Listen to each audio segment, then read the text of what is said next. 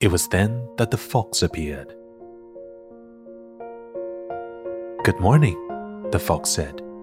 Good morning, the little prince responded politely, although when he turned around, he saw nothing. I'm right here, the voice said, under the apple tree. Who are you? asked the little prince and added, You're very pretty to look at. I am a fox, said the fox. Come and play with me, proposed the little prince. I'm so unhappy. I cannot play with you, the fox said. I am not tamed.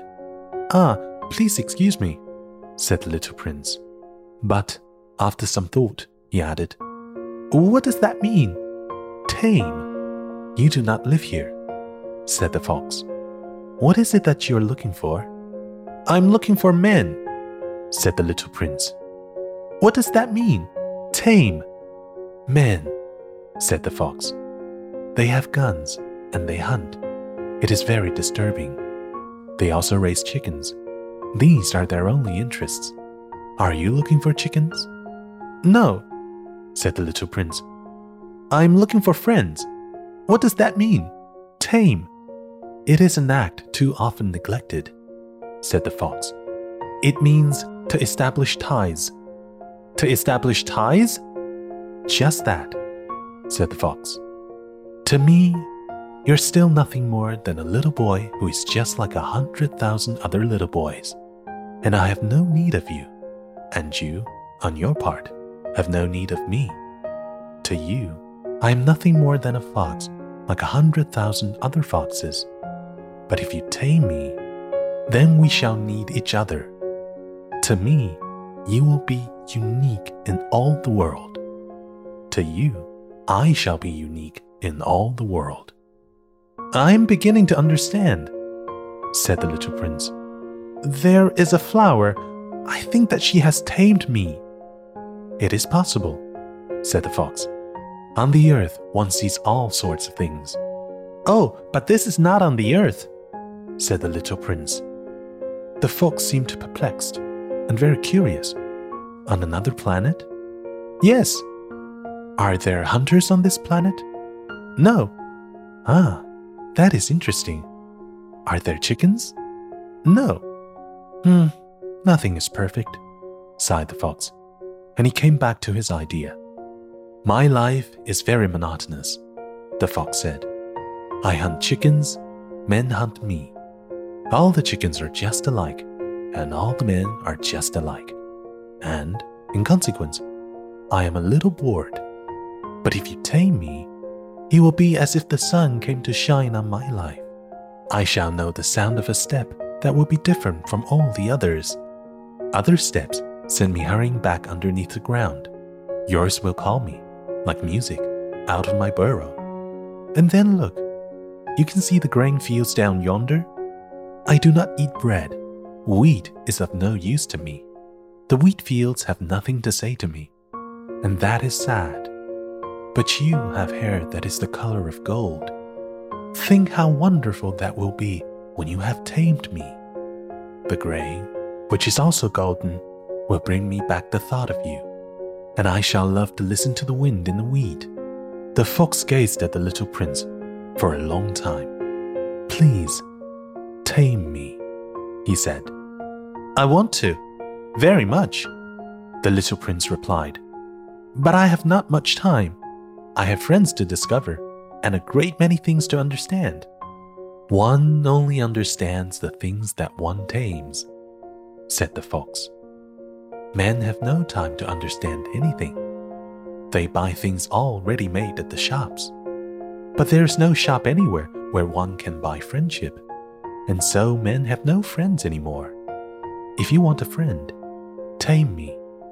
What must I do to tame you? asked the little prince. You must be very patient, replied the fox. First, you will sit down at a little distance from me, like that, in the grass. I shall look at you out of the corner of my eye, and you will say nothing. Words are the source of misunderstandings, but you will sit a little closer to me every day. The next day, the little prince came back it would have been better to come back at the same hour, said the fox. If, for example, you come at four o'clock in the afternoon, then at three o'clock I shall begin to be happy. I shall feel happier and happier as the hour advances. At four o'clock, I shall already be worrying and jumping about. I shall show you how happy I am.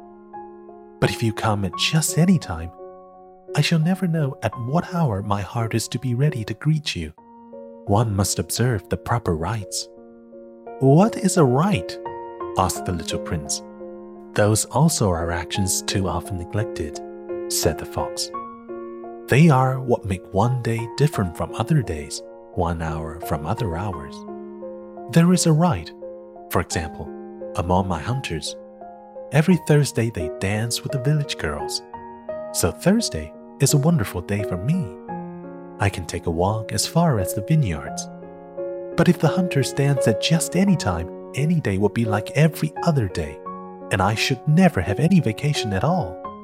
So the little prince tamed the fox, and when the hour of his departure drew near, Ah, said the fox, I shall cry. It is your own fault, said the little prince. I never wished you any sort of harm, but you wanted me to tame you. Yes, that is so, said the fox. But now you're going to cry, said the little prince. Yes, that is so, said the fox. Then it has done you no good at all. It has done me good, said the fox, because of the color of the wheat fields. And then he added, Go and look again at the roses. You will understand now that yours is unique in all the world. Then come back to say goodbye to me, and I will make you a present of a secret. The little prince went away to look again at the roses. You're not at all like my rose, he said. As yet you're nothing. No one has tamed you, and you have tamed no one. You're like my fox when I first knew him. He was only a fox like a hundred thousand other foxes, but I have made him my friend, and now he is unique in all the world. And the roses were very much embarrassed. You're beautiful, but you are empty, he went on. One could not die for you. To be sure, an ordinary passerby would think that my rose looked just like you, the rose that belongs to me. But in herself alone, she is more important than all the hundreds of you other roses. Because it is she that I have watered. Because it is she that I have put under the glass globe. Because it is she that I have sheltered behind the screen. Because it is for her that I have killed the caterpillars. Except the two or three that we saved to become butterflies because it is she that I've listened to when she grumbled or boasted, or even sometimes when she said nothing, because she is my rose. And he went back to meet the fox. Goodbye, he said. Goodbye, said the fox. And now, here is my secret, a very simple secret. It is only with the heart that one can see rightly. What is essential is invisible to the eye. What is essential is invisible to the eye, the little prince repeated, so that he would be sure to remember. It is the time that you have devoted to your rose that makes your rose so important. It is the time that I have devoted to my rose, said the little prince, so that he would be sure to remember. Men have forgotten this truth said the fox. But you must not forget it. You become responsible forever for what you have tamed. You are responsible for your rose. I am responsible for my rose. The little prince repeated so that he would be sure to remember.